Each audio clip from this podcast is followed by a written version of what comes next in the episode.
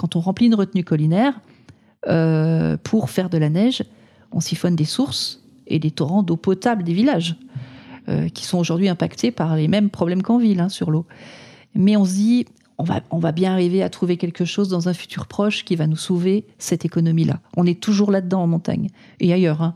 mais moi je l'entends encore beaucoup en montagne. Et c'est le point de vue de qui ça? Parce que les, je veux dire, euh, euh, il y a beaucoup de gens qui habitent sur place et qui se rendent compte beaucoup, et là, parce que la plupart sont des familles qui sont là depuis euh, des décennies, des générations, ils se rendent compte de ce qui a changé.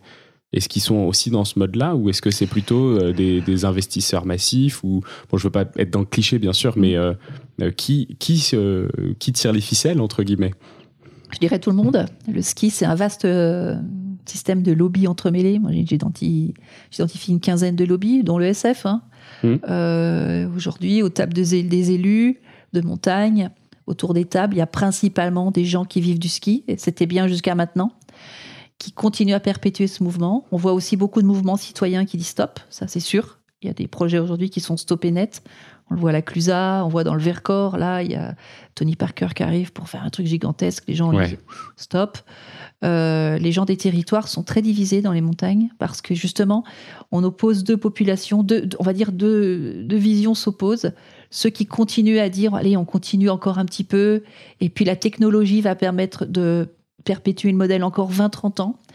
Et puis les mêmes gens des territoires, des mêmes villages qui disent non mais là on est au bout du modèle, on est au bout du bout, euh, mettons-nous tous autour des tables et on discute. Et, et honnêtement c'est pas facile parce que dans les villages aujourd'hui il y a vraiment ces deux visions opposées et il y a beaucoup d'omerta dans les villages. Hmm. Et, et c'est très violent dans les villages actuellement parce que vraiment, moi je comprends les gens qui veulent pas lâcher et je comprends les gens qui disent stop et en fait, il faudrait des concertations publiques, ce qu'on appelle ces, vastes concertations citoyennes où tout le monde se met autour de la table.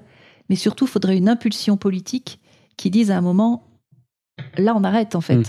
Là, il n'y a plus de subventions publiques pour développer du canon à neige actuellement à ces altitudes, parce que dans 30 ans, c'est pas viable. Sauf que c'est pas le cas.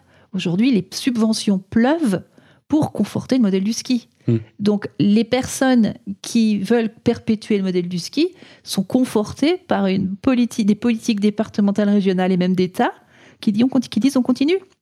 C'est là le sujet en fait. Il n'y a hmm. pas de réelle volonté politique qui, qui, qui dit là on stoppe. Oui. Et en fait, il y a des gens qui ont. Là, on disait, c'est des années 70-80, donc ça fait 40-50 ans.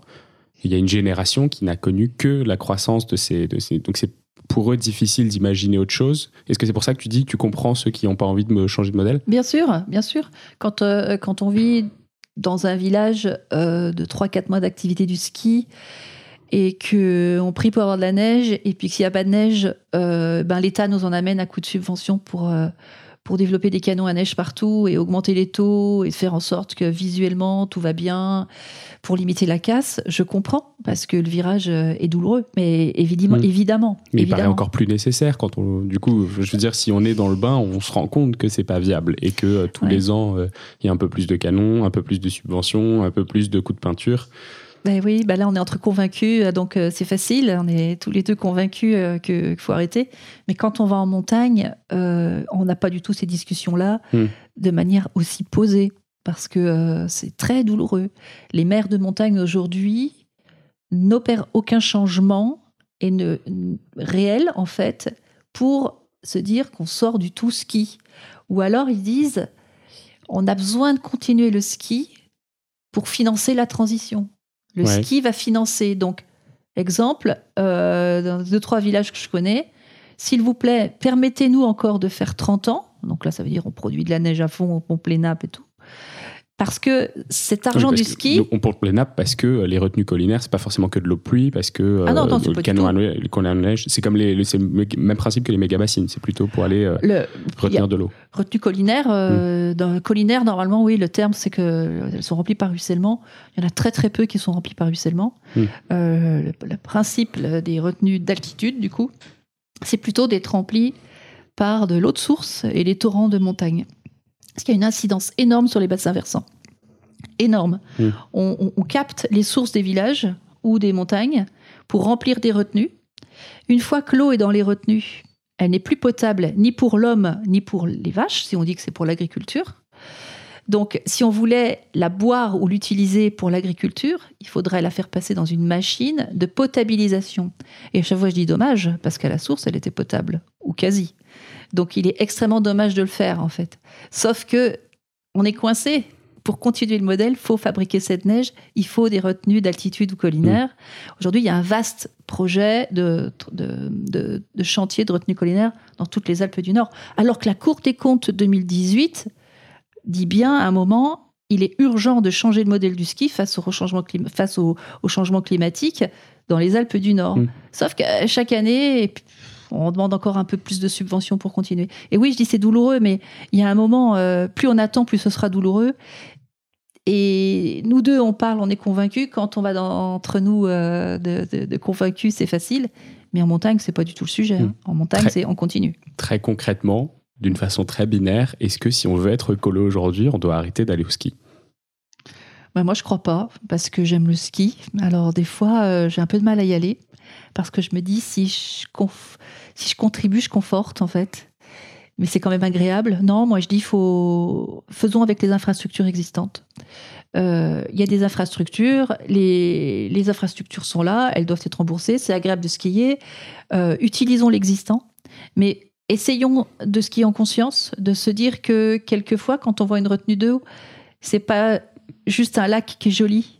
Euh, il y a énormément d'impact sur la nature, les écosystèmes, les cours d'eau. dans une retenue, l'eau s'évapore jusqu'à 30% l'été. C'est de l'eau qui, qui, est plus dans les nappes, qui est plus dans, les écosystèmes, c'est dommage, euh, qui n'est plus dans les bassins versants. Quand on, quand on siphonne une source, on peut assécher un torrent en aval. Euh, vers chez moi, dans les Aravis, si on siphonne une source, ça peut assécher un torrent qui lui-même est un affluent du Fier, qui lui-même est un affluent du Rhône. Aujourd'hui, le Rhône est en sous-débit, par exemple. Alors, on peut pas, on peut pas, on le sait pas. C'est, pas grave si on le sait pas, mais une fois qu'on le sait, est-ce qu'on continue à y aller dans la même optique? Est-ce qu'on se dit à un moment que c'est pas grave s'il n'y a pas de neige, mais on va à la montagne? Dans ce cas-là, il faudrait changer le marketing et la communication mmh. des villages qui nous vendent de la poudreuse jusqu'au nombril euh, dès octobre en fait. Mais euh, non, utilisons les infrastructures et puis demandons-nous ce qui est normal ou pas.